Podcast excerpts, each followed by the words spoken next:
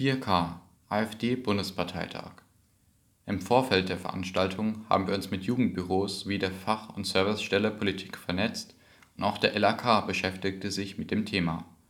Geplant war den Delegierten unsere Meinung zur Politik der AfD deutlich zu machen und ein Zeichen für Pluralität, Diversität und Nächstenliebe zu setzen. Aufgrund der Corona-Pandemie wurde der Parteitag jedoch abgesagt